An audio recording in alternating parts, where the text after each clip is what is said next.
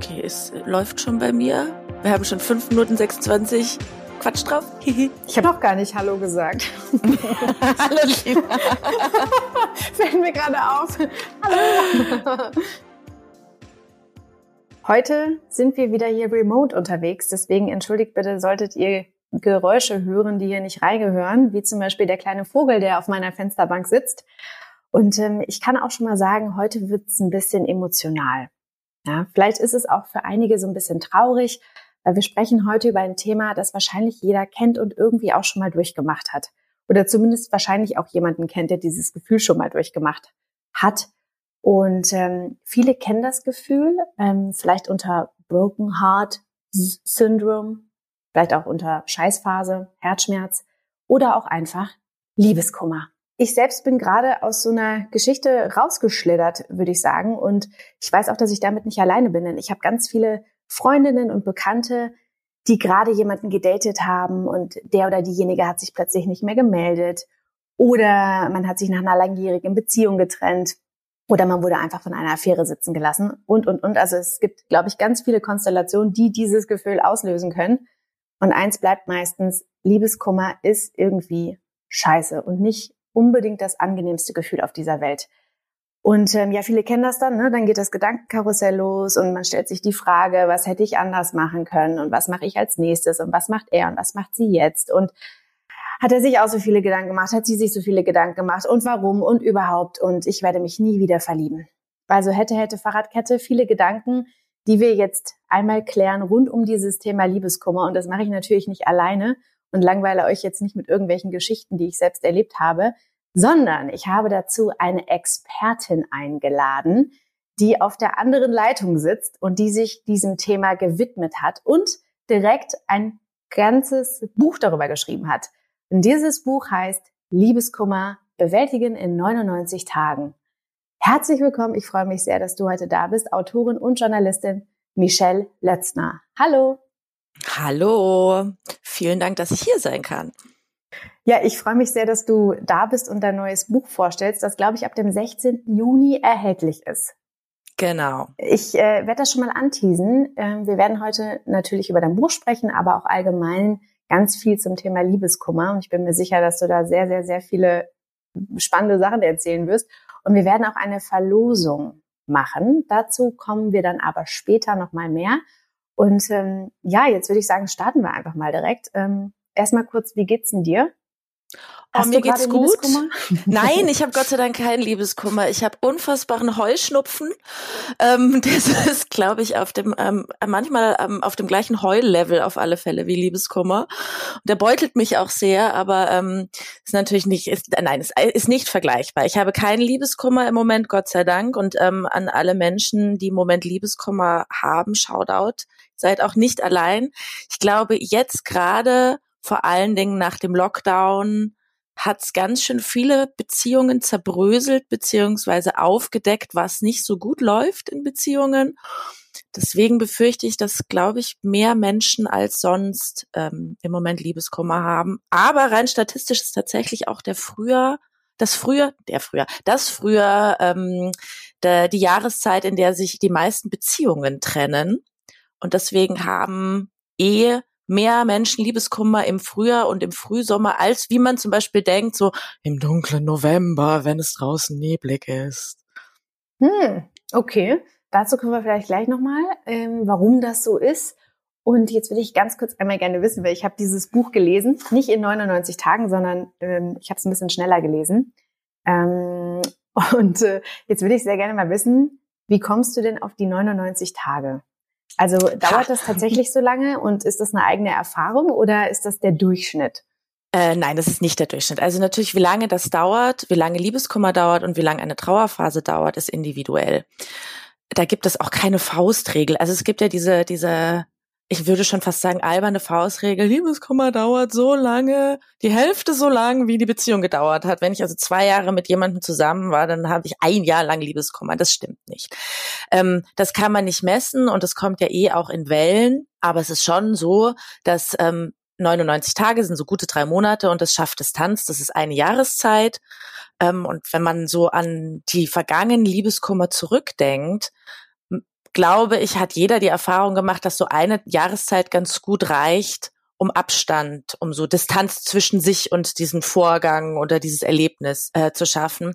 Die 99 kommen tatsächlich von einem Jay-Z-Song. I got 99 Problems, but a bitch ain't one. Und ja. ich hoffe sehr, dass nach dem Lesen des Buches ähm, auch äh, der Liebeskummer, die Liebeskummer-Bitch kein Problem mehr ist. Und was war denn der Grund, warum du dich mit diesem Thema überhaupt äh, beschäftigt hast? Also ist das eine eigene Erfahrung gewesen? Das fragen wahrscheinlich jetzt alle. Ähm, oder bist du vielleicht auch der, der Liebeskummer-Tröster im Freundeskreis? Also was war der Grund?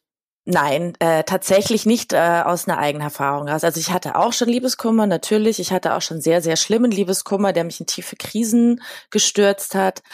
Aber ich habe mich mit dem Thema beruflich beschäftigt. Ich bin Journalistin und ähm, es gibt sehr, sehr viel Wissenschaft zum Thema Liebeskummer und unser Verhalten bei Trennungen, Nachtrennungen. Das ist auch sehr gut auseinanderklamüsert, wie Frauen sich verhalten, wie Männer sich verhandeln. Also es ist nach Geschlechtern getrennt äh, erforscht.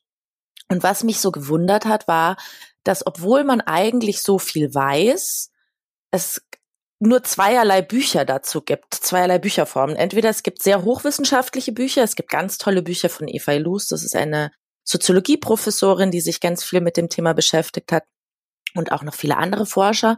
Und auf der, auf der anderen Seite des Liebeskummer-Bücherspektrums sind dann so diese, diese Schrottbücher, auf denen die alle irgendwie rosa sind und mit ähm, gebrochenen Herzen vorne drauf, wo einem dann empfohlen wird, dass man mit Lippenstift den Ex-Freund auf ein Papier malen soll und das dann verbrennen soll in einer Vollmond, also lauter so Quatsch, wo ich mir gedacht habe, so, ey, die Menschen und auch ich vielleicht haben Liebeskummer, deswegen habe ich ein gebrochenes Herz, aber kein gebrochenes Hirn. Ich bin jetzt nicht plötzlich dumm, nur weil ich Liebeskummer habe. Und gerade Frauen werden ähm, da so in der Ratgeberecke total verarscht. Also wirklich, das ist auch so ein ganz guter Verkaufsschlager ne, für jeglichen Unsinn. Am Ende kannst du dann ähm, Liebeskummer mit Hühnersuppe heilen, so ungefähr. Und ich wollte diesen ganzen wissenschaftlichen Erkenntnisse zusammenfassen und zwar auf eine Art und Weise, so dass, dass man nicht den Intellekt der Leserin beleidigt. Also mein Buch ist, das muss ich dazu sagen, es richtet sich an Frauen, weil ich mich viel mit Genderforschung beschäftigt habe, auch in dem Buch. Das können Männer natürlich trotzdem lesen und ich hoffe, dass es auch der ein oder andere Mann liest und ähm, es ihm im besten Fall natürlich auch hilft. Und mein Buch ist kein Ratgeber, also ich rate nicht, dass man Hühnersuppe essen soll und dann das Herz wieder in Ordnung ist, sondern ich führe eben an 99 Tagen, jedes Kapitel ist eine Doppelseite, ist ein Tag, durch die gesamte Forschung durch, damit sich jemand mit Liebeskummer jeden Tag mit einem anderen Aspekt beschäftigen kann, um zu sehen, betrifft mich das? Habe ich mich da vielleicht auch so verhalten? Was ist Quatsch? Was ist nicht Quatsch? Also Hühnersuppe ist Quatsch. Hier Spoiler Alert. Bitte nicht Hühnersuppe und auch sonstigen. Es gibt noch ganz viele andere dämliche Ratschläge. Und das Problem in unserer Gesellschaft ist, dass Liebeskummer so bagatellisiert wird. Das wird immer abgetan als Teenagerproblem. Und jeder erwachsene Mensch, der Liebeskummer hat, weiß, dass es kein, kein Teenagerproblem ist. Ja, das, das glaube ich, können sehr viele bestätigen. Und das, was du gerade sagst, das finde ich an deinem Buch auch sehr erfrischend. Also ich habe äh, das, wie gesagt, relativ äh, schnell so durchgelesen, weil ich das teilweise auch sehr lustig fand, aber auch natürlich ein bisschen traurig. Und das, was du machst, ist ja, dass du aufforderst, tatsächlich diese Dinge nochmal zu reflektieren, wie du das gerade auch gesagt hast. Das heißt, auf der rechten Seite sind ja dann ganz oft irgendwie so Kästen oder Platz für Notizen und so weiter. Und du stellst da auch sehr viele Fragen. Also Fragen, ja, die sehr, ich sag mal, provozierend sind und vielleicht auch ein bisschen wehtun. Also wo ich so dachte, oh Gott, warum soll ich mich denn jetzt nochmal daran erinnern? Das tut doch total weh. Also sowas zum Beispiel, in welchen Situationen war dein Partner dir wirklich ein Trost oder äh, wo habt ihr euch das erste Mal geküsst und ähm, und so weiter. Ne? Also das, was ja schon auch nochmal wehtut, weil man das ja dann auch nicht mehr hat. Das heißt, warum ist es aber wichtig, sich diesen Dingen nochmal zu stellen und auch ähm, aktiv mit auseinanderzusetzen? Mm, das Grundproblem nach einer Trennung ist es, dass unser Hirn komplett verrückt spielt. Also es gibt ähm, viel Forschung dahingehend, dass unser Hirn genauso reagiert wie ähm, also dass, dass Suchtareale angetriggert werden und im Liebeskummer das fühlt sich für uns an wie Drogenentzug. Und dann gibt es auch verschiedene Forscher, die sich damit beschäftigt haben, der Dopaminspiegel sinkt, ähm, ganz viel Adrenalin wird ausgeschüttet. Das nennt die Medizin nennt es Flight or Fight. Also wir sind in so einer unglaublichen äh, Notsituation. Und da neigen wir alle dazu, äh, geschlechterübergreifend, dass wir uns nur an die schönen Sachen erinnern.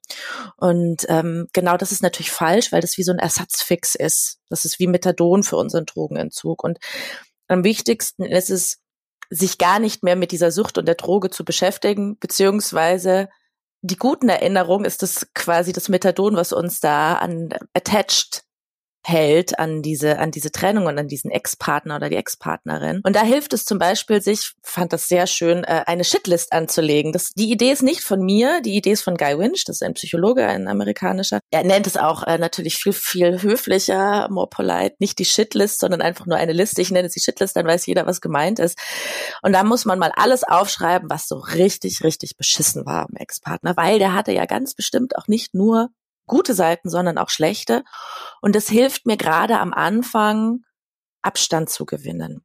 Und das kann man sich auch ganz wunderbar in sein Handy einspeichern, in die Notizfunktion von seinem Smartphone. Und jedes Mal, wenn man sich dran erinnert an, ah, aber da war es doch so schön und an diesem einen Abend und Handy raus, Shitlist anschauen, sich dran erinnern, dass die Witze nicht lustig waren, dass die Socken gestunken haben, dass er nie mitgegangen ist, wenn man zu irgendeiner Familienfeier musste, dass er immer vergessen hat, das und nie, also all diese Sachen, die äh, einem jeder Ratgeber sonst sagt, sie dürfen nichts mit immer formulieren und sie dürfen keinen Vorwurf mit nie, das darf man total gut da machen. Ähm, und all diese, diese Anleitungen in dem Buch, jeden Tag gibt's ja so eine andere kleine Anleitung und auch, äh, da möchte ich auch gleich vorweg sagen, das ist jetzt nicht so, dass man jeden Tag nur in dem allerschlimmsten emotionalen, ähm, in den emotionalen Untiefen rumwühlt und danach noch frustrierter und noch ähm, trauriger ist als vorher. Also es gibt ja auch viele Momente in dem Buch, wo man sich an gute Sachen erinnert. Das kommt aber später. Gerade am Anfang ist es wichtig, sich an den Scheiß zu erinnern.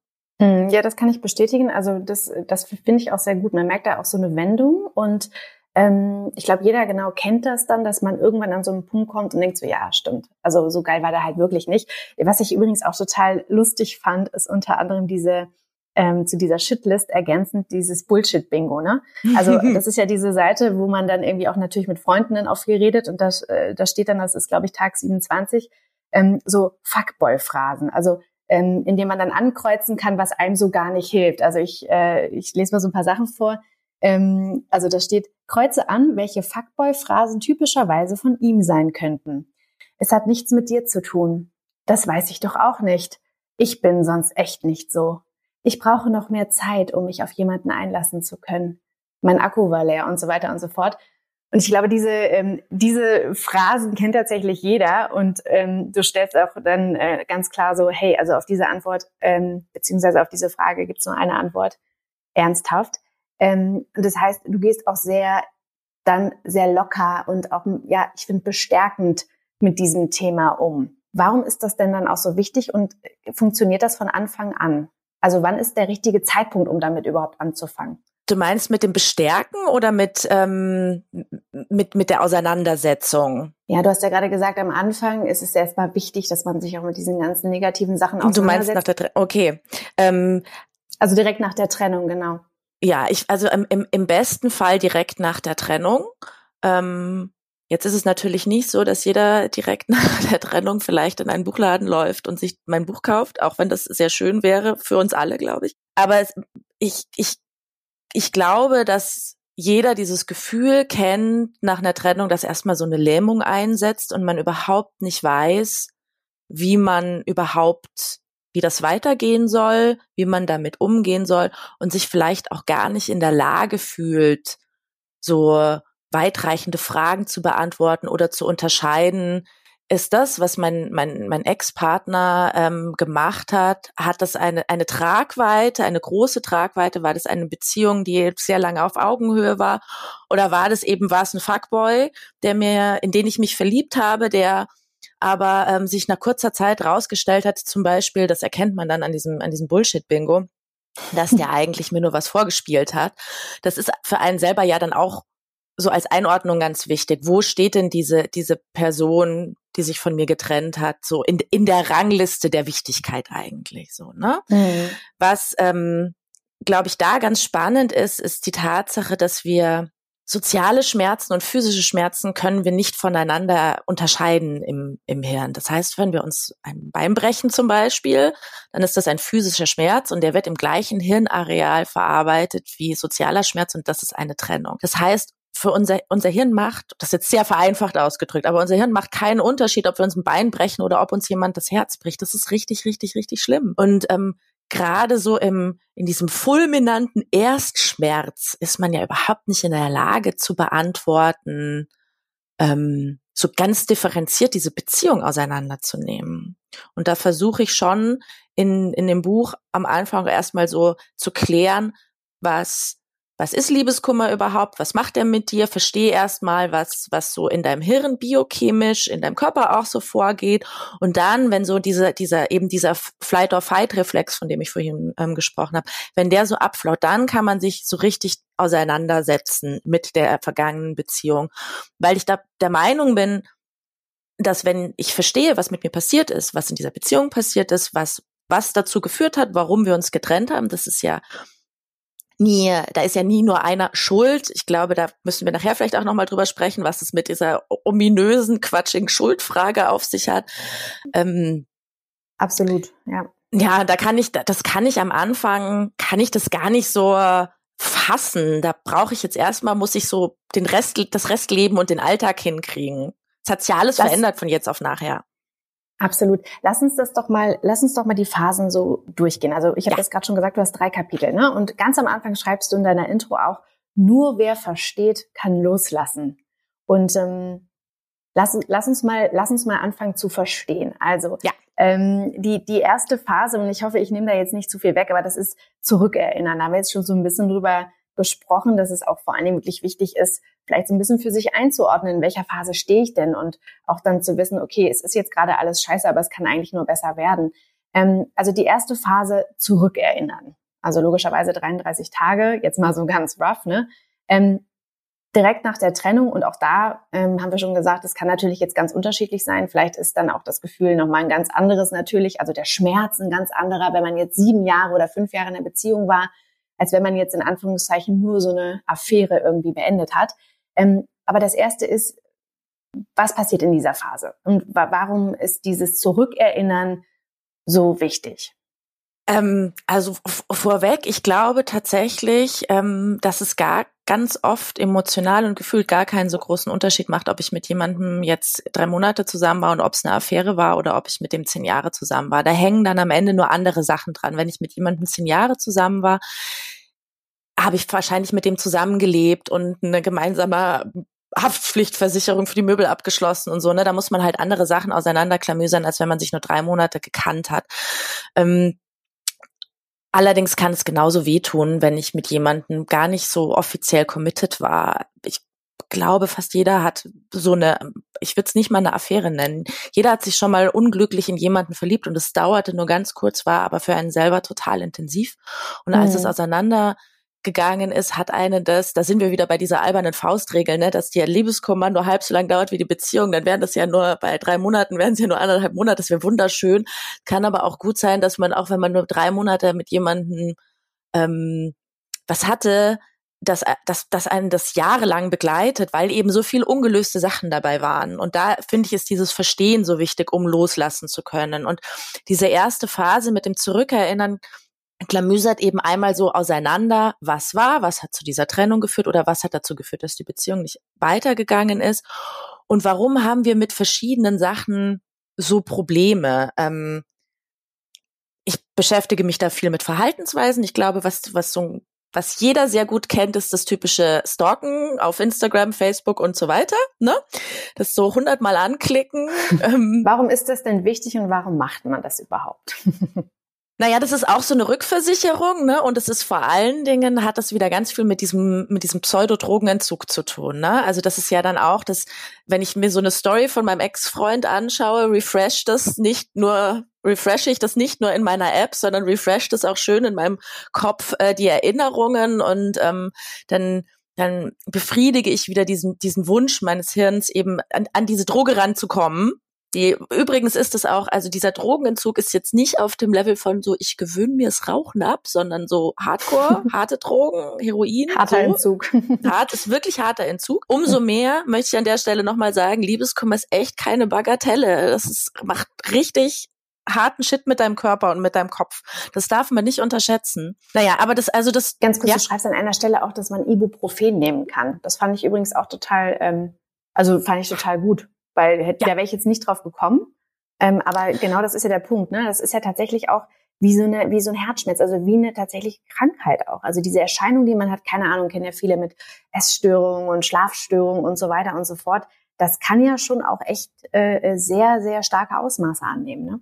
Total. Also ich bin kein Arzt, das vorweg. Ich werde niemandem raten, ähm, dass er Tabletten nehmen soll. Bitte auf gar keinen Fall. Und es gibt auch einen Grund für einen Beipackzettel und Tabletten müssen richtig dosiert werden. Aber ich ähm, greife in meinem Buch auch verschiedene Studien auf, die ich sehr spannend fand, dass man getestet hat, da müssen wir nochmal zurück zu dem sozialen Schmerz und dem physischen Schmerz. Dadurch, dass es im gleichen Hinterreal passiert, hat man mal ausprobiert, an verschiedenen Unis und das ist auch sehr, sehr gut erforscht. Trotzdem, ich rate nicht zur Medikamenteneinnahme. Das muss jeder für sich entscheiden und mit seinem Arzt besprechen. Ähm, man hat herausgefunden, dass dadurch, dass sozialer Schmerz und physischer Schmerz eben an der gleichen Stelle verarbeitet wird, wollte man wissen, ob dann eigentlich auch normale Schmerzmittel funktionieren. Und das tun sie. Das ist bestätigt. Welche Art von Schmerzmittel das sind, wie gesagt, dazu muss man sich die Studien genau anschauen. In meinem Buch gibt es ein sehr großes Literaturverzeichnis, da kann man sich diese Urstudien auch anschauen, damit man sich ganz genau informieren kann, wie diese Forschung zustande gekommen ist. Und ähm, die Ibuprofen oder die Paracetamol, also das Schmerzmittel, nimmt natürlich nicht den Liebeskummer, das Problem weg aber das dämpft mal alles runter, was eben so dieses nicht schlafen können, nicht essen können, dieser, dieser, dieser wandelnde Wahnsinn, der man so ist, der wird dann mal so ein bisschen runtergedrückt und dann kann ich mich wieder, wenn das alles so ein bisschen gedämpft ist, kann ich mich wieder damit beschäftigen, wie ich jetzt die Scherben meines Lebens zusammenkehre und zusammensetze. Mhm. Du hast ja schon mehrmals gesagt, dass Liebeskummer bagatellisiert wird. Nur mal ganz kurz zu diesem Unterschied zwischen, das ist vielleicht nur eine Affäre oder ich habe mich unglücklich irgendwie verliebt und die Person ist wieder weg nach zwei, drei Wochen, Monaten, wie auch immer, oder auch längere Jahre. Ähm, merkt merkst du in deiner Forschung oder als du dich mit diesem Thema auseinandergesetzt hast, ähm, dass das Umfeld da anders reagiert? Also dass man dann eher sagt, so, oh ja, gut, war jetzt ja nur so eine Affäre, ne? Also dann reiß dich mal wieder zusammen, ja? kann ja so, sch so sch schlimm nicht sein. Ähm, also dass das nicht von einem selbst kommt, weil ich glaube, da hast du total recht, dass das wirklich auch genauso wehtun kann. Aber ist es eher das Umfeld, ähm, was dann einfach diesen Liebeskummer, egal wie lange es dauert, dann auch manchmal so ein bisschen kleinredet? Ja, definitiv. Und da kann das Umfeld aber gar nichts dafür. Auch da gibt es einen ganz interessanten Forschungsbereich, ähm, nämlich die Traumaforschung, wo jetzt jeder denkt, so, äh, Moment, beschäftigt sich die Traumaforschung denn nicht mit Kriegsopfern und ähm, Gewaltopfern? Ja, tut sie. Ähm, aber verschiedene Traumaforscher und Forscherinnen haben untersucht und auch bestätigt, dass die Symptome, die unser Körper zeigt nach, nach einer Trennung, also im Liebeskummer, die gleichen sind wie zum Beispiel bei, bei traumatisierten Kriegsopfern. Ähm, und wenn ich ein Trauma erlebt habe, möchte ich natürlich möglichst selber nicht mehr angetriggert werden und es nochmal noch mal an dieses Trauma erinnert werden. Und deswegen nehmen ganz viele Menschen wenn sie mitbekommen, dass jemand in ihrem Umfeld Liebeskummer hat, Abstand von dem, weil es sie an ihren eigenen Schmerz erinnert. Also das machen die nicht mit Absicht oder weil sie empathielose Idioten sind, gar nicht. Die versuchen sich einfach nur zu schützen, weil es sie so sehr an ihren eigenen Schmerz erinnert. Also ich weiß, dass es schwer ist für Menschen, die Liebeskummer haben, auch noch Verständnis für andere Menschen aufzubringen. Das ist wirklich ganz schön viel verlangt. Ich will damit nur sagen, die machen das nicht mit Absicht. Deswegen ist es wahrscheinlich eben besser, wenn man sich wenn man sich auf so einer intellektuellen Ebene damit beschäftigt, wenn man eben Bücher zu Rate zieht, Podcasts und oder Studien, wie auch immer. Und ähm, da bekommt man wahrscheinlich mehr Erklärung, ähm, um das zu verstehen und mehr Beistand durch dieses Verständnis als äh, bei lebenden Menschen. Nur ein Buch kann dich nicht in den Arm nehmen und ein Podcast kann dich auch nicht in den Arm nehmen. Das können nur Freunde. Und ich glaube, es hat was mit Erwartungshaltung zu tun. dass dass man als, als, als Liebeskummermensch, als Mensch im Liebeskummer nicht erwarten kann oder erwarten sollte, dass die anderen einem Lösungen anbieten und das Umfeld aber auch nicht denkt, dass es Lösungen liefern muss. Eine Umarmung und Zuhören reicht. Mhm. In dieser Phase ist es ja oftmals so, wenn diese Beziehung oder dieses Gefühl eingetreten ist, ich sage das jetzt, ich sage jetzt mal Trennung, ne? Ähm, dass man dann ja auch anfängt und diese eine Frage im Raum ist, dieses Warum. Und das ist ja tatsächlich eine Frage, wie du schon gesagt hast, die man dann auch oftmals natürlich mit sich selbst ausmacht, aber eben auch mit, mit Freunden spricht und versucht irgendwie eine Lösung dafür zu bekommen, diese Situation immer wieder durchspricht und durchspielt, was hätte ich anders machen können und so weiter. Wann würdest du sagen, strapaziert man seine Freunde über? Also ich fand das jetzt gerade sehr schön, was du gesagt hast, dass man zuhören kann tatsächlich als Freund, aber nicht unbedingt ähm, immer Lösungen liefern kann. Aber wann ist dieser Punkt, wo man vielleicht auch mal sagen sollte zu dem oder derjenigen, die gerade Liebeskummer hat, puh, also sorry, jetzt reicht's. Gibt es so einen hm. Punkt, sollte man das sagen oder macht das eigentlich, machen das gute Freunde nicht? Naja, also ich, Grenzen muss jeder für sich selber setzen und ähm, ah, ich finde das ganz schwierig zu beantworten, weil es einfach Menschen gibt, die mehr Kapazitäten haben, sich das sehr lange anzuhören als andere, eben weil jeder ja auch so ein eigenes Päckchen mit sich trägt. Ne? Man also denkt mhm. immer, die anderen haben es alle leichter und es ist nicht so. Jeder hat eigenen Shit, mit dem er dealen muss und ähm, jedes Problem ist so groß wie der eigene Horizont und manchmal kann man einfach sich nicht auch noch mit dem mit dem Abfuck der anderen beschäftigen ohne das heißt, böse Absicht ich glaube, wenn man als, als, als zuhörender Freund das Gefühl hat eben, dass man nicht mehr helfen kann oder dass man auch vielleicht einfach nicht mehr, also nicht mehr die Geduld hat, da zu helfen, kann man schon ähm, raten, dass sich die Person professionelle Hilfe sucht. Da ist übrigens auch überhaupt kein Makel dran. Also es ist, ne, da sind wir wieder bei diesem gebrochenen Bein. Damit würde ich ja auch zu einem Arzt gehen und nicht mich auf die Couch setzen und sagen so, ach, das hier,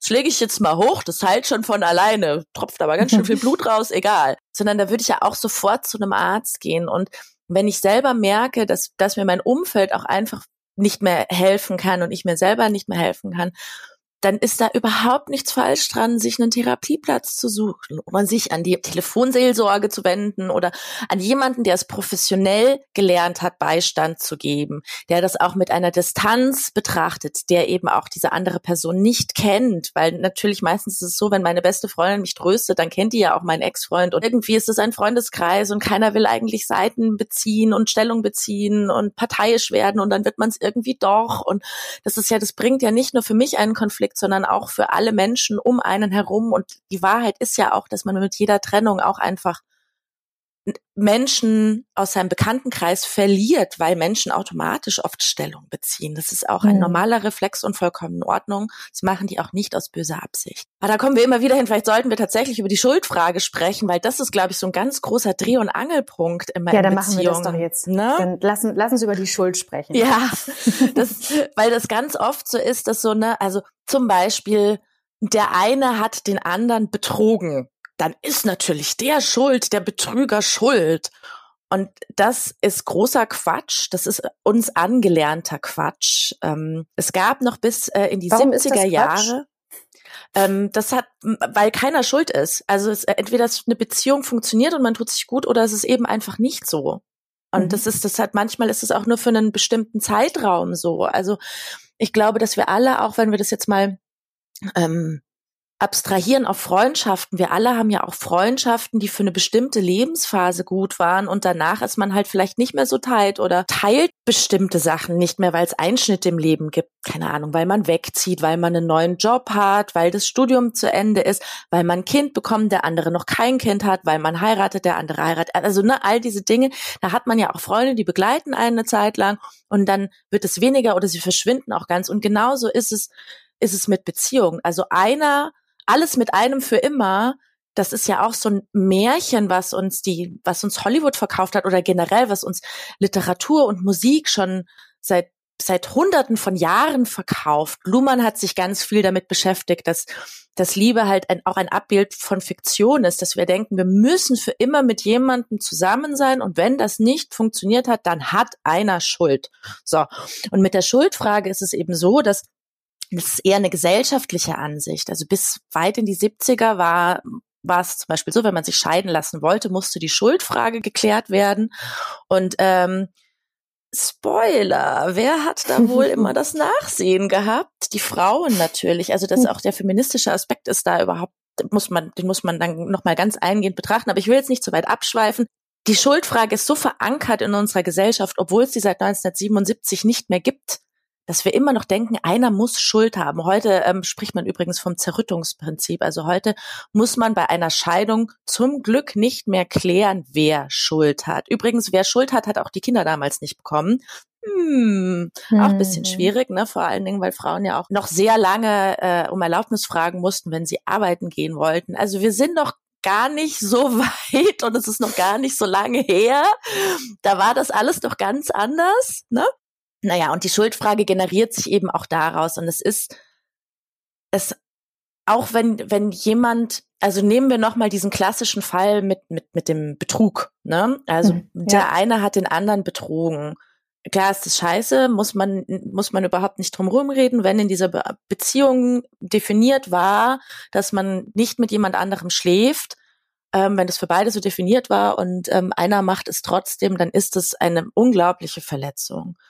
Natürlich ist aber die Frage, warum hat er das gemacht? Also was hat ihm in der Beziehung gefehlt, dass er das gemacht hat?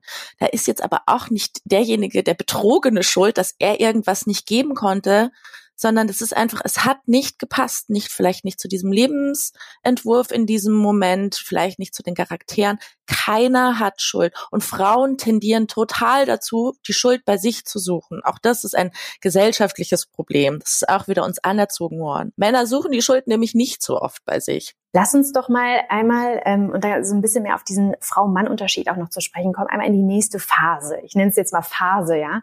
ja. Ähm, und zwar nennst du das Kompensieren. Also wenn man jetzt gemerkt hat, dass man wirklich getrennt ist und dieser Mensch nicht mehr in dem Leben ist, ähm, fängt man ja an, auf unterschiedliche Weise zu kompensieren. Und ich glaube, dass da natürlich, gerade wenn es um Ablenkung geht, der Unterschied zwischen Männern und Frauen besonders groß ist. Wie ist das? Wie reagieren Männer und wie lenken sich Frauen ab? Ähm, also da gibt's auch eine ganz interessante Studie dazu von der Binghamton University New York. Ähm, die haben über 5000 Teilnehmer befragt. Äh, ich schmeiß deswegen bezahlen, um sich, damit man weiß, dass das also wirklich sehr, sehr große Studien waren. Die haben jetzt nicht irgendwie Hinz und Kunst, was auf, die auf dem Campus rumgelaufen sind, mal, mal so ein paar Fragen gestellt, sondern also sie haben eben immer über 5000, fast 6000 Teilnehmer befragt, die wiederum aus äh, fast 100 verschiedenen Ländern kamen, um eben auch ähm, da sehr divers zu sein, weil manche Dinge ja auch sehr kulturell verknüpft sind und haben dabei bestätigt, dass Frauen dazu neigen, also für Frauen ist der Liebeskummer gerade am Anfang, direkt nach der Trennung, viel schlimmer, viel intensiver, viel härter, körperlich und psychisch. Die setzen sich aber auch ganz explizit damit auseinander die reflektieren sehr viel, die suchen eben den Fehler oft bei sich. Ähm, das ist eine andere Geschichte, aber die denken sehr viel drüber nach und dadurch, dass sie so, so das so für sich so sezieren, ähm, mhm. ist der Liebeskummer für sie auch schneller vorbei als für Männer. Das ist nämlich ganz spannend. Männer verdrängen am Anfang sehr, beschäftigen sich gar nicht damit, schieben das weg und leiden deswegen viel länger, neigen viel öfter zu tatsächlich zu Depressionen. Ähm, schaffen es ganz schwer, neue Beziehungen einzugehen. Also es gibt viel mehr männliche Singles als weibliche Singles zum Beispiel. Und ähm, das ist das ist auch wiederum angelernt. Also wir sind so sozialisiert. Ähm, ist das ganz kurz? Da muss ich nochmal einhaken. Ist es wirklich ja. so, dass es mehr männliche Singles gibt als weibliche? Mhm. Langzeitsingles. Okay. Äh, ich definiere es genauer. Es gibt mehr männliche Langzeitsingles als weibliche. Was, was sind denn lang, also ab wann ist man ein Langzeitsingle? Uh, da die Zahl habe ich nicht parat, wie das gemessen wurde. Ich weiß nicht, aber da, wir re reden jetzt hier, wir reden von mehreren Jahren bis Jahrzehnten. Wir reden jetzt nicht von drei Monaten. Okay. Wo waren wir? Ach so, wie, wie, wie die sich verhalten, da waren wir, ne? Ja, ja, und, ja genau. Ähm, wie die sich genau. Ablenken. Und also Männern wird halt eher so, ne, jetzt hier, wir gehen jetzt mal einen saufen und rauf aufs Pferd und gleich die nächste klar machen und so. Also Männer greifen auch viel öfter nach einer Trennung direkt zum Beispiel zu Tinder oder Bumble, zu, äh, zu Apps, zu Dating-Apps, ähm, um sich mit einer, mit einer neuen Frau, die ihnen jetzt auch emotional nichts bedeutet, äh, ab, abzulenken, äh, als Frauen das tun Und da kommt natürlich auch wieder so das klassische Slut-Shaming dazu. Das ist auch angelernt. Es ist einfach sehr lange so gewesen, Frauen, die direkt nach einer Trennung ähm, sich was Neues aufgetan haben, waren halt dann Schlampen. Ne? Da sind mhm. wir, da sind wir zum Glück schon weiter, unsere Generation und die Generation, die nach uns kommen. Aber es trotzdem, das ist schon immer noch da. Es wird von Frauen wird so eine stille Trauer erwartet und von Männern ähm, wird erwartet, dass sie gleich mal zeigen, dass sie, dass sie äh, ein toller Hecht sind und dass sie in der Lage sind, gleich die nächste zu, aufzureißen. Das hatten wir auch, glaube ich, schon mal in einer Podcast-Folge. Da ging es auch darum, dass dann ähm, George Clooney, als der damals dann Single war, total gefeiert wurde, auch in den Medien. So, ja, er genießt sein Single-Leben ja. auf seinem Boot, juhu, mega cool, er schleppt da eine nach dem anderen ab oder auch irgendwie Leonardo DiCaprio und so. Ja. Und äh, Jennifer Aniston ganz traurig in Jogginghose im Supermarkt. Ähm, sie muss jetzt irgendwie, ne, sie muss jetzt leiden. Und wenn sie dann aber mit einem Typen abgelichtet wurde, dann war es direkt so, äh, die Schlampe! Ja, wie, genau ja. so, ja, sie hat es nicht verarbeitet, wie kann sie nur und so. Genau. Also, da wird ein ähm, ganz unterschiedliches Maß angelegt. Also man muss da glaube ich auch betrachten, ähm, wer aber jetzt letztendlich natürlich, also wenn ich es rein von meiner emotionalen Stabilität abhängig machen, sind Männer natürlich die Verlierer bei der Nummer, ne? weil wenn die sich nicht damit beschäftigen und einfach viel länger dran zu knapsen haben, ähm, ist es quasi ein, ein ähm, eine Geschlechterungerechtigkeit zu ihren Ungunsten, was das betrifft. Ähm, aber die Tatsache, dass Frauen immer noch geslutshamed werden, wenn sie ähm, eine Affäre haben oder sich nach einer Trennung mit einem anderen Mann vergnügen, mit einem neuen Mann vergnügen, das geht natürlich auch gar nicht. Das ist natürlich auch wieder mit zweierlei Maß gemessen. Ja, absolut. Aber würdest du denn sagen, also was ist denn jetzt besser? Mal, mal ganz provokant gefragt. Äh, nachdenken ist tatsächlich besser ähm, und reflektieren, als sich ähm, als sich nur abzulenken. Ich glaube, wenn man sich, also ich möchte jeden darin bestärken, wenn ihm oder ihr das gut tut nach einer Trennung, Sex zu haben mit jemand, dem man nicht besonders gut kennt und mit dem man auch nicht vorhat, nochmal Sex zu haben oder zumindest keine Beziehung einzugeben, ähm, go for it. Ähm, wenn, man muss sich nur klar sein vorher, was suche ich da? Suche ich da Sex? Suche ich da Bestätigung?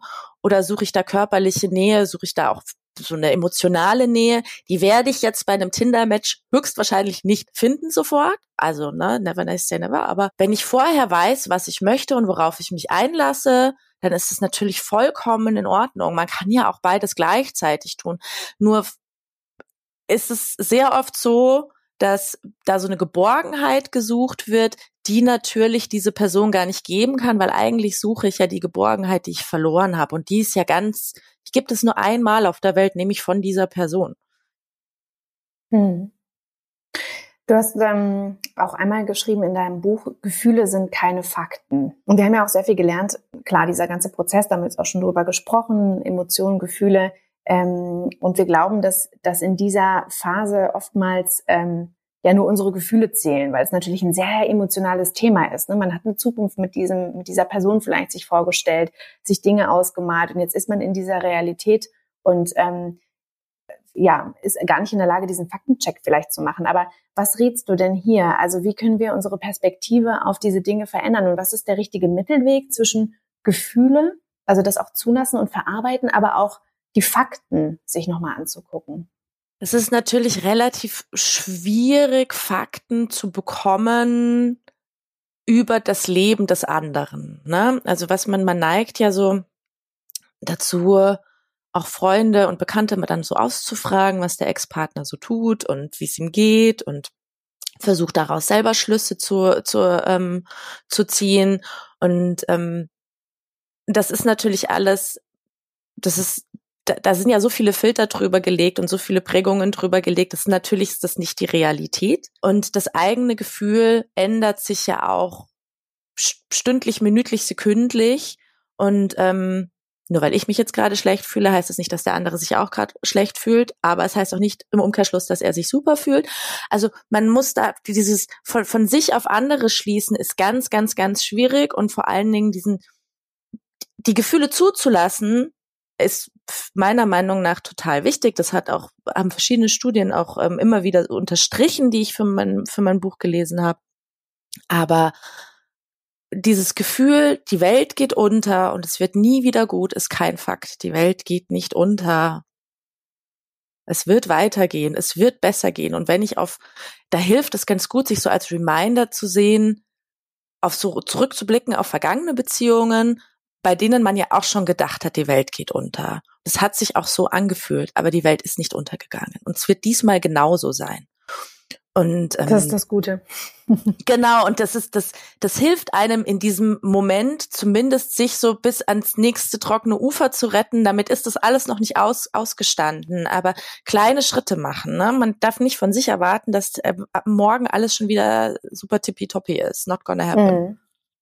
Du ähm, schreibst doch einmal in deinem Buch, und das finde ich auch sehr ehrlich, ähm, ja, man, man muss ja auch nicht immer nach vorne gucken. Und es gibt auch tatsächlich Phasen, das schreibst du auch, ich weiß jetzt nicht, welcher Tag es ist, aber in dieser Phase, dass man auch einfach mal sagen kann, hey, ähm, ich habe keinen Bock auf Sport, ich habe einfach Bock auf Essen, ich habe einfach keinen Bock auf irgendwas, das ist auch in Ordnung. Ne? Und das dann auch so zu sagen, mir geht's scheiße oder das auch von einem Freund, von einer guten Freundin zu hören, dir geht's scheiße, ist völlig in Ordnung, dann mach jetzt das, was dir gut tut. Also ähm, ich glaube, äh, dieses Kompensieren ist auch da wieder total individuell. Und was du ja machst, ist ja eigentlich nur so, ähm, was heißt eigentlich? Es sind ja so, so neue Perspektiven aufzuzeigen und einfach mal andere Facetten und andere Seiten dieses ganzen Prozesses oder auch von diesem Partner, um den es ja dann geht, und über sich selbst kennenzulernen. Ähm, deswegen sind wahrscheinlich viele Dinge sehr, sehr, sehr individuell, aber ähm, geben natürlich auch, finde ich, super gute Inspiration, dieses ganze Thema einfach mal von der anderen Seite zu beleuchten. So, jetzt sind wir bei der dritten, dritten Phase, so nenne ich es mal. Die Loslassen-Phase. Hast du eigentlich eine Lieblingsphase gehabt, als du das geschrieben hast? Hm, nee, das ist eine gute Frage. Nee, ähm, hatte ich tatsächlich nicht äh, eine Lieblingsphase. Ähm, für mich war es sehr schön, dass sie alle so dann doch so, also ich, ich mache meinen Beruf schon deswegen so lange schon so gern, weil ich immer am, am Anfang nicht weiß, was am Ende rauskommt. So war es mit dem Buch auch. Ich hatte ganz viele Studien gesammelt eben und habe mir diese, diese, diese Einteilung überlegt und dieses Konzept gemacht. Aber natürlich weiß man am Ende nicht, ob's ob sich das so ausgeht und äh, hat mich natürlich total froh gemacht, dass es so ausgegangen ist. Und diese diese Loslassen-Phase ist sehr oft sehr philosophisch und das hat mir irre viel Spaß gemacht, weil es mir selber auch noch so viele neue Perspektiven gegeben hat und ich über mich, ich habe, während ich dieses Buch geschrieben habe, auch noch ganz viel über mich und meine vergangenen Beziehungen, gescheiterten Beziehungen gelernt. Ähm, zum Beispiel, magst du, magst du ein Beispiel nennen? Na, ich habe auch sehr oft die Schuld bei mir gesucht. Also ich gehöre gehör tatsächlich auch, ich habe sehr, sehr viele Phasen in meinem Leben gehabt, wo ich dieses dieses Imposter-Syndrom so ganz krass hatte. Ich dachte so, ich reiche nicht, ich mache das nicht gut, alles, was ich anfasse, wird nichts, obwohl das überhaupt nicht stimmt. Ne? Und ähm, ich so jetzt ganz anders auch auf auf ähm, Trennungen schaue durch das Buch und sehe so, die Schuldfrage war für mich auch so ganz zentral. So, und das hat halt nicht gepasst. Also ich hatte auch schon sehr lange Beziehungen in meinem Leben. Ähm, ich war mit einem Mann, war ich äh, über sechs Jahre zusammen. Und der hat mich für eine andere Frau verlassen und das war natürlich eine unglaubliche Zäsur damals. Und ich bezeichne die immer noch als die neue Freundin von und die sind mittlerweile aber schon über zehn Jahre zusammen. Die ist überhaupt nicht die neue Freundin von. Und ich kann da heute drauf schauen und sagen so, hey, das ist mit, mit dieser Schuldfrage, der hat sich in eine andere Frau verliebt. Und die Frau ist super. Da hatte ich nicht, also es war nicht so, dass ich nicht genug war, sondern unsere Zeit war halt einfach abgelaufen, aber keiner hat schuld, dass das nicht funktioniert hat, ne? Und ich hatte aber, du, aber auch, ganz ähm, kurz, ja. Nee, ich wollte sagen zu dieser Schuldfrage nochmal. Das ja. ist ja auch eigentlich äh, irgendwie, also mit Schuld hängt ja dann auch Vergebung zusammen. Ne? Würdest du jetzt sagen, also damals wusstest du ja noch gar nicht, dass es diese Schuldfrage gar nicht gibt, also beziehungsweise dass das eigentlich äh, nicht die entscheidende Frage ist. Aber du hast ja die Schuld scheinbar auch bei dir gesucht. Und ähm, hast du dann irgendwann gedacht, jetzt habe ich, jetzt habe ich ihm vergeben? Mm, nee, tatsächlich nicht. Also es ist so eine die Vergebungsfrage, also es ist eine gute Frage, die du stellst, weil die Vergebungsfrage habe ich mir tatsächlich nie gestellt, sondern ich habe irgendwann eben verstanden, warum er das gemacht hat. Der hat sich in diese Frau verliebt und er liebt die noch heute. Und natürlich ist daraus die richtige Konsequenz, die aktuelle Partnerin zu verlassen, um mit dieser Frau zusammen zu sein und, und seine Gefühle nicht zu negieren. Also es ist, nee, mit Vergebung hat es gar nichts zu tun. Ich habe verstanden, warum er sich damals so entschieden hat und ähm, verstehe es auch noch heute und damit ist der Sack für mich zu. Mhm. Gut. Dann würde ich sagen, gehen wir nochmal tiefer in die Phase Loslassen ja. rein. Ja. ähm, erzähl doch mal ganz kurz. Also was ist denn typisch in dieser oder für diese Phase? Was passiert hier mit einem? Ja, also man versucht, also man gewöhnt sich so an die neue Realität, ne? Und man versucht auch, man hat vielleicht schon ein paar neue Dinge ausprobiert und orientiert sich neu, nimmt zum Beispiel, also so, der Klassiker ist, dass man alte Hobbys wieder aufnimmt, ganz viele, obwohl sie wissen, dass es falsch ist, vernachlässigen so ihre eigenen Vorlieben, wie sie ihre Freizeit verbringen. Ich finde, Hobby ist immer so ein beknacktes Wort, aber so machen halt bestimmte Sachen nicht mehr, weil der Partner das nicht mag oder sich nicht dafür interessiert oder selber eine Sache hat, die ihm so wichtig ist, dass ähm, das immer gemacht wird ähm, und das andere dafür ist dann keine Zeit mehr. So und ähm, ich glaube, man kann es hier ganz gut ähm, auch für Menschen, die uns jetzt zuhören, die keinen Liebeskummer haben, damit vergleichen, was im Lockdown mit uns passiert ist. So, ne? Am Anfang war das alles ein, ein Riesendrama und für alle sehr, sehr, sehr schwierig. Und so nach ein, zwei Wochen haben wir uns alle aber so darin eingerichtet und ähm, die einen haben angefangen, jeden Morgen ein Workout zu machen ähm, oder zu meditieren. Die anderen, die anderen haben sich einfach nur ins Bett gelegt und Serien geschaut. Übrigens auch voll okay. Man hat den Lockdown nicht nutzen müssen, um eine dritte dritte, achtzehnte, 312. Sprache zu lernen. Ähm, aber jeder hat so selber für sich so nach zwei Wochen, würde ich jetzt mal so sagen, gefunden, wie er mit diesem Zustand umgeht. Und so ist es in dieser Loslassenphase eben auch, mhm. dass man Neue findet, wie man mit dieser neuen Situation umgeht, ja. Mhm. Bei mir hat das tatsächlich ein bisschen länger gedauert. Also nach zwei Wochen war ich, hatte ich immer noch Angst. Ich wusste überhaupt nicht, was passiert. Also ja, ja, also die definitiv noch in der ersten Phase. ich, die Angst ist natürlich, vielleicht sind es auch zwei Wochen, habe ich das jetzt zu kurz ähm, benannt. Also die Angst ist natürlich nicht weggegangen, aber zumindest hat man so eine Art Tagesablauf gefunden, würde ich mal sagen, so nach zwei ja. Wochen. Ne? Ja, man hat das wieder angefangen, so genau so, so eine eigene Realität irgendwie aufzubauen. Ja, ne? Ich meine, klar, also genau. also ablenkungstechnisch ist natürlich auch für diejenigen, die gerade in so einer Liebeskummerphase waren, war natürlich nicht so viel zu holen. Oh, Horror. Das war natürlich dann Ganz schlimm. Also das oh ist Gott. wirklich, das ist so, da gibt's so dieses Sprichwort, ne, der Teufel scheißt immer auf den größten Haufen. Also oh ja wirklich, ne, Corona, Lockdown und Liebeskummer. Also wie wie viel wie viel Pech kann man haben? Ja. Ähm, an alle, die draußen zuhören und genau das erlebt haben, könnt ihr uns sehr gerne eure Erlebnisse einmal schreiben an podcast.amorelie.com. Ähm, wir hören uns die und gucken uns die sehr gerne mal an. Ähm, wir kommen aber auch gleich nochmal zur Gewinnspielfrage ähm, nach, nach der Phase. Aber wenn ihr dazu was zu sagen habt, ähm, teilt es sehr gerne mit uns. Ähm, genau, jetzt nochmal dritter Versuch, los. Ja. ähm, ist es denn jetzt, ist es denn jetzt so, dass man denkt so, okay, ich lese dieses Buch äh, ganz grob ähm, und, und jetzt denkt man sich so, jetzt, jetzt geht's bergauf. Also es ist jetzt irgendwie so, das Schlimmste ist überwunden. Ist man denn jetzt hier schon über den Berg? Und vor allen Dingen aber, was sollte man jetzt nicht tun und überreagieren vielleicht und sich zu früh freuen? Also, was ist hier vielleicht auch so ein bisschen der Fehler? Also, ich ich glaube, dass man in der Phase wird es, wird es definitiv Tage, Zeiten geben, in, an denen, in denen es einen sehr, sehr gut geht oder wieder sehr gut geht oder normal geht.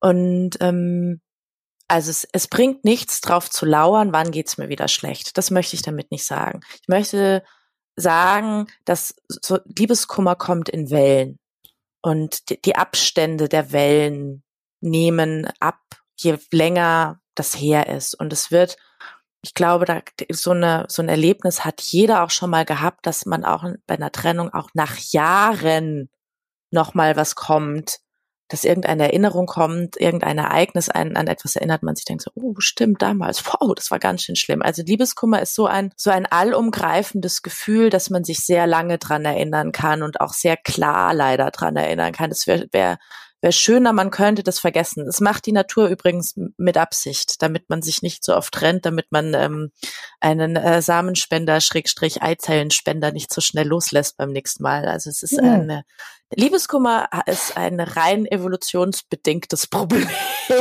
Danke, liebe Evolution. Sehr smart ähm, geregelt, nicht. Mhm, ja.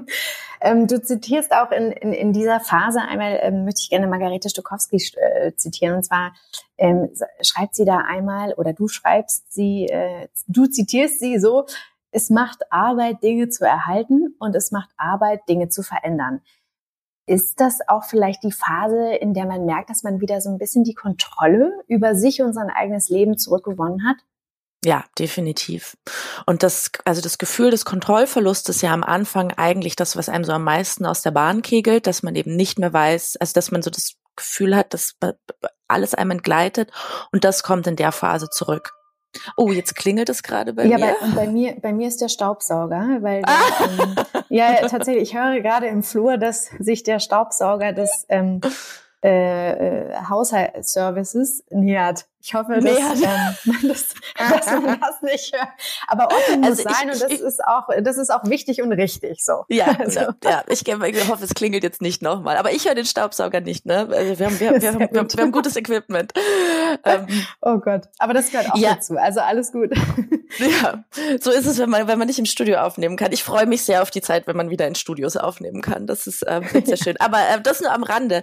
Ähm, ja, ähm, Margarete hat da recht wie mit so, so, so, so, so, so viel, was sie sagt. Also jeder, der Margarete Stokowski noch nicht gelesen hat, das ist eine, eine große Leseempfehlung in vielen, vielen Belangen nicht nur in feministischen Belangen. Das stimmt. Wir haben sie übrigens mal für den Podcast angefragt, aber sie hat sich noch nicht gemeldet. Ja, die ist mega busy. Also die ist, die ist echt so mega busy. was ja auch gut ist. Ich finde, das ist ja ein gutes Zeichen, dass jemand wie Margarete Stokowski so busy ist, weil das bedeutet, dass sich viele Leute für das interessieren, was sie sagen. Und ich sage es nochmal, Margarete Stokowski sagt viele kluge Sachen, der sollte man definitiv zuhören. Ähm, ja, die Kontrolle. ähm, und die kommt da zurück, also durch diese neuen äh, Tagesroutinen kommt die zurück und das Gefühl von Kontrolle ist einfach ein sehr, sehr, sehr schönes Gefühl, wenn man so lange gedacht hat, man kriegt nichts mehr auf die Kette. Und ähm, das bringt einen in dieser Loslassenphase eben auch dazu, mal so weitreichendere Gedanken dann zu führen, so, wo möchte ich denn eigentlich hin mit meinem Leben? Was soll denn was soll in einer Woche passieren, was soll in einem Monat passieren, was soll in einem Jahr passieren. Ähm, jetzt, wo ich quasi nichts mehr, nichts mehr habe, was mich hält, an, ne, was so Beziehungs, an der Beziehung hängt ja oft auch ein Wohnort oder ein bestimmter Lifestyle. Ähm, kann ich mich ja noch mal, kann ich die Karten ja noch mal ganz neu mischen. Äh, da möchte ich auch noch eine, eine andere tolle Feministin, ähm, die auch schon bei euch im Podcast war, nämlich Theresa Lachner gerne zitieren. Die hat nämlich mal gesagt, wer alles loslässt, hat beide Hände frei. Und ich applaudiere diesem Satz äh, immer ja, noch sehr. Ist super. Ja, ist großartig und genau so ist es. Und in dem, man hat eben auch da ne, alles losgelassen und jetzt hast du beide Hände frei und mit diesen beiden Händen kannst du neue Körper anfassen, das auch, ähm, aber auch noch viele andere coole Dinge tun. Und ähm, das ist ja eine total, also die Option, sich wieder verlieben zu können, ist doch eigentlich eine wahnsinnig schöne Option, weil ich aus ganz vielen von ganz vielen Langzeitpaaren immer wieder höre, ich bin glücklich und das ist alles in Ordnung, aber was ich wirklich schade finde, ist, dass ich mich nie wieder verlieben werde. Und ähm, weiß man nicht denkt man jetzt. Ja, das, das denkt man halt in dem Moment, aber ich verstehe die Trauer, die da so mitschwingt und ähm, das muss man jetzt auch mal, mal als Gutes sehen soll. Du kannst dich wieder verlieben, du kannst jemanden, kannst jemanden ganz neu entdecken und dich selber auch mhm. vielleicht noch mal ganz neu entdecken und ähm, ja. das ist was sehr, sehr Gutes und das ist eine ganz große Chance. Deswegen können wir uns doch alle, also die das jetzt gerade aktuell erlebt haben und durchgemacht haben, freuen. Also da kommen wir auch gleich nochmal so ein bisschen auf diesen Aspekt, was ist eigentlich positiv am Liebeskummer? Ähm, ich würde aber sehr gerne noch einmal ganz kurz fragen, was sollte man denn jetzt dennoch nicht tun? Also vielleicht gibt es ja auch so Tage, an denen man sich total bestärkt und denkt so, ja, entspannt, jetzt kann ich ihn wieder oder sie kann mich wieder kontaktieren und ähm, ich bin ja über den Berg. Ähm, ist das, also auch da wieder natürlich individuell sicherlich, klar, aber vielleicht hat man ja auch bestimmte Sachen zu klären, wie, keine Ahnung, Wohnungsauflösung, Versicherung kündigen, Konto auflösen und so weiter. Ähm, ist es ratsam, wenn man ähm, vielleicht einen guten Tag hatte, aber merkt so, oh, gut, ich muss es mir jetzt irgendwie selbst beweisen, deswegen kontaktiere ich diesen Ex-Partner, aber eigentlich weiß man, es ist keine gute Idee. Also ähm, oder ist das vielleicht auch Teil des äh, Prozesses? Was rätst du denn das, hier? Das muss man austesten. Also ich ich glaube, nach einem guten Tag weiß jeder, dass man noch nicht aus nicht über den Berg ist. Ne? Ich überlege gerade nur so, hallo, wie geht's dir? Und dann merkt man so, kommt keine Antwort. Ah, nee, ist blöd. Tschüss. So, Telefonstreich, Telefonstreich. verwählt, verwählt, ver vergiss es ja. einfach. ja, also mit dem Austesten meine ich natürlich, dass man erstmal schaut, in welcher Form man den Kontakt aufnimmt. Also das ist vielleicht ratsamer, erstmal eine WhatsApp zu schicken, gerade wenn natürlich so Sachen geklärt werden müssen, wie so, hey, hier steht noch Zeug von dir rum, kannst du es bitte holen, kann ich es bringen? Übrigens, ähm, man kann sowas auch äh, mit der Post schicken. Ne? Man muss nicht ja. sich immer, da, also man muss sich nicht so so nobel, edel mit dem Zustand oder mit der Situation konfrontieren, auf den Ex-Partner zu treffen, total super cool zu sein. Nee, dafür gibt's die Post. Da kann man ein Paket kaufen, kann man alles ein Paket, so, na, ja, das ist das eine. Ähm, aber dass man das so in Abstufungen macht. Also ich würde jetzt nicht unbedingt dazu raten, den Ex-Partner anzurufen und zum 70. Geburtstag der Oma einzuladen, wo der dann den ganzen Nachmittag abhängt, auch wenn man vorher einfach sehr, ja, sehr eng war und er Teil der Familie war. Sowas muss jetzt vielleicht nicht sein, aber, ähm, und es ist auch vollkommen egal, wie es dem geht. Also man muss jetzt auch nicht dann eine WhatsApp schicken, wie geht's dir? Ist alles in Ordnung bei dir? Not your business anymore. Mhm. Also vielleicht ist da so eine ganz gute Faustregel, obwohl wir es ja nicht so mit Faustregel haben, aber so, wenn ich so dreimal das Gefühl hatte, ich muss mich jetzt melden, um eine bestimmte Sache zu klären, dann kann ich, dann kann ich das in Erwägung ziehen. Aber die ersten drei Male sollte ich vielleicht einfach über den Impuls hinweggehen, Kontakt zum anderen aufzunehmen. Außer es ist ein totaler Notfall und man hat sich ausgeschlossen und der hat noch den einzigen Ersatzschlüssel. Das ist ja was anderes, ne? Aber ich glaube, das ist klar. Was möchtest du denn gerne noch zum Abschluss dieser Phase sagen? Viele denken sich jetzt wahrscheinlich so, okay, cool, was ist denn jetzt hier die Pointe? Das verraten wir natürlich nicht, nur weil das Buch soll natürlich noch gekauft und gelesen werden, das ist ja ganz klar. Aber ähm, was, äh, ich weiß nicht, gab es vielleicht noch so eine persönliche Überraschung, als du dich in dieser, mit dieser Phase auseinandergesetzt hast? Etwas, was du da, ähm, keine Ahnung, gerne noch teilen möchtest? Also was ich auch da, um nochmal jemand anderes zu zitieren, nämlich ähm, meine Namensvetterin Michelle Binswanger, das ist eine Schweizer Journalistin und auch Philosophin, Autorin, die äh, schrieb vor ein paar Jahren äh, den tollen Satz, äh, Beziehungen fangen irgendwann an zu bröckeln, aber eine Trennung wird besser von Jahr zu Jahr. Und den kann ich auch nur sehr unterstreichen, ähm, weil man hat ja bisher die Erfahrung gemacht, dass man immer nach so einem unglaublichen Tief was Besseres gekommen ist für einen, was besser zu einem und zur Lebensphase gepasst hat. Und warum? Das ist ein Naturgesetz. Warum sollte das diesmal anders sein? Also da wird da wird es ganz viele neue Optionen geben, die jetzt vielleicht auch nicht unbedingt mit einem Partner zu tun haben. Und äh, vielleicht gibt es da auch zwischendurch so ein paar Rebounds ähm, mit irgendwelchen Trostpflastern, wo man danach merkt, so, das hätte jetzt nicht unbedingt sein müssen, auch voll okay. Aber die Perspektive, dass es von hier ab nur besser wird, finde ich, ist eine wahnsinnig schöne Perspektive und glaube ich, hat für jeden, die kann sich jeder selber bestätigen. Also jeder kann sich ja jetzt mal kurz fragen, wie es wäre, wenn er jetzt noch mit der Person zusammen wäre, mit der er mit 17 zusammen war. Ob das so geil wäre? Ich glaube nicht. Hm. Ja, also das würde ich jetzt nicht bejahen, Also in seltenen Ausnahmefällen, also in ganz, ganz seltenen Ausnahmefällen. ich denke mal drüber nach. An dieser Stelle einen schönen Gruß. Ähm, aber, ähm, aber sag mal, ähm, jetzt, äh, das hast du jetzt gerade schon so ein bisschen angeteased, warum ja auch ähm, Liebeskummer positiv sein kann. Also diese Phase zu durchleben und sich dann auch selbst zu reflektieren, ich finde, das ist eine unheimliche Chance, die man ja ergreift. Also wenn man jetzt nicht ganz blöd ist, dann ähm, hat man tatsächlich im besten Falle, ich sage jetzt mal in Anführungszeichen, bessere Partner ähm, oder vielversprechendere Partner, die einfach besser zu einem passen. Ähm, aber ist es denn auch so, also gibt es Studien darüber, dass man ähm, tatsächlich mit der Zeit auch weniger stark leidet? Oder hängt das tatsächlich dann aber auch immer noch mal an der Länge der Beziehung oder einfach Intensität der Beziehung zusammen? Oder ähm, ist man irgendwann so, wenn man viele Trennungen hinter sich hat, ähm, vielleicht so ein bisschen abgebrüht und kann damit besser umgehen?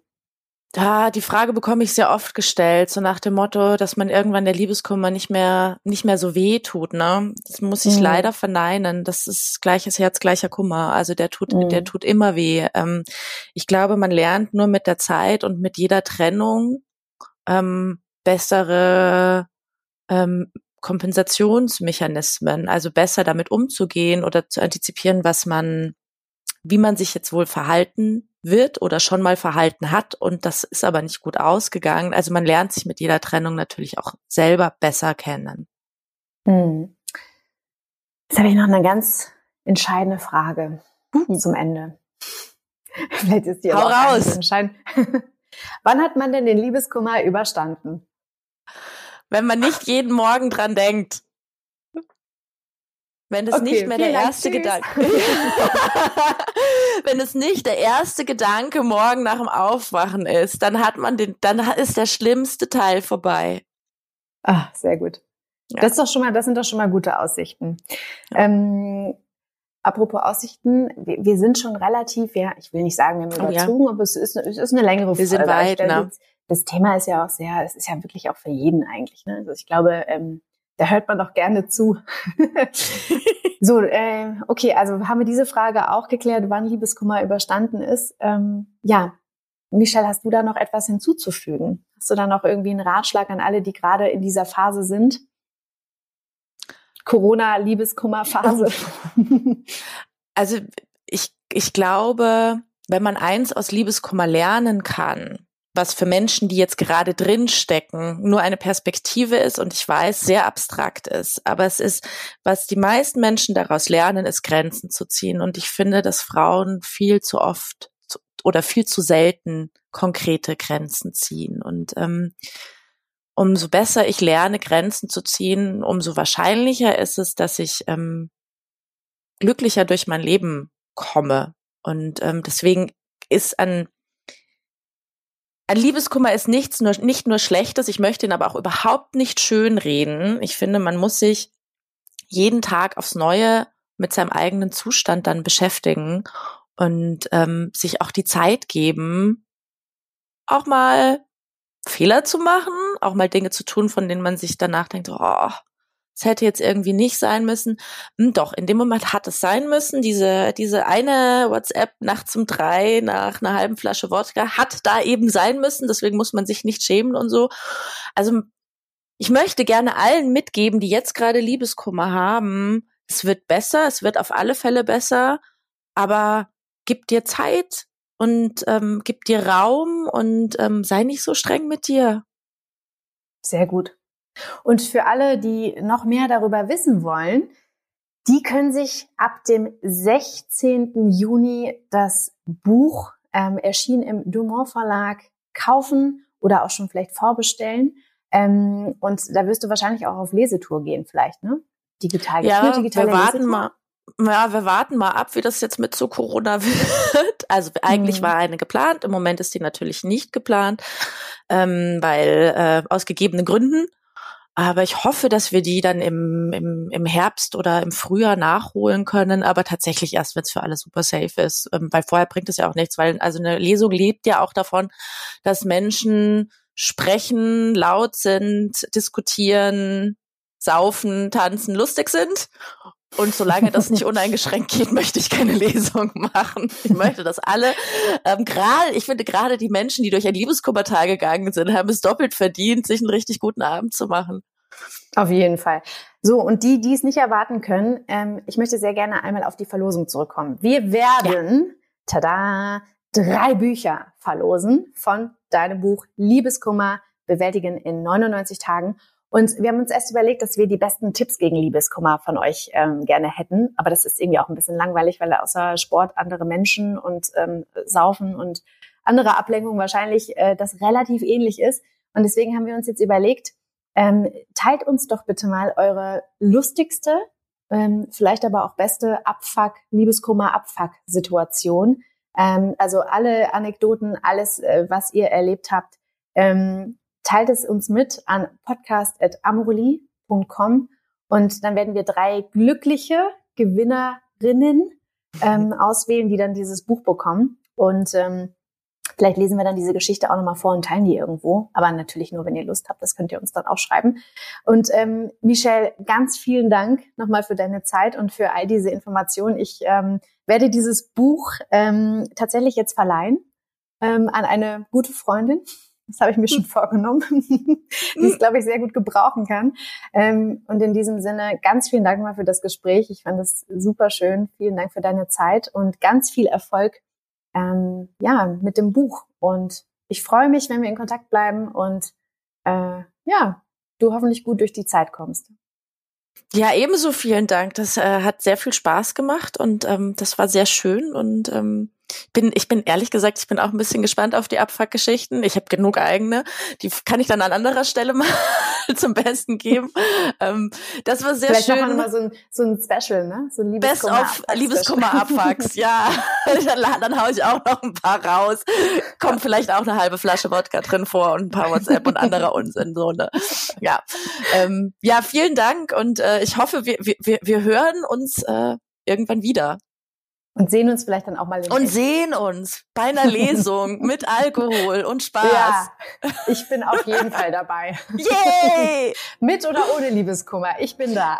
Ja, sehr also, gut. also meine Liebe, und äh, ihr da draußen einen wundervollen Tag, egal wo ihr gerade seid oder wo ihr uns hört. Und ähm, ja, bis ganz bald. Tschüss. Tschüss.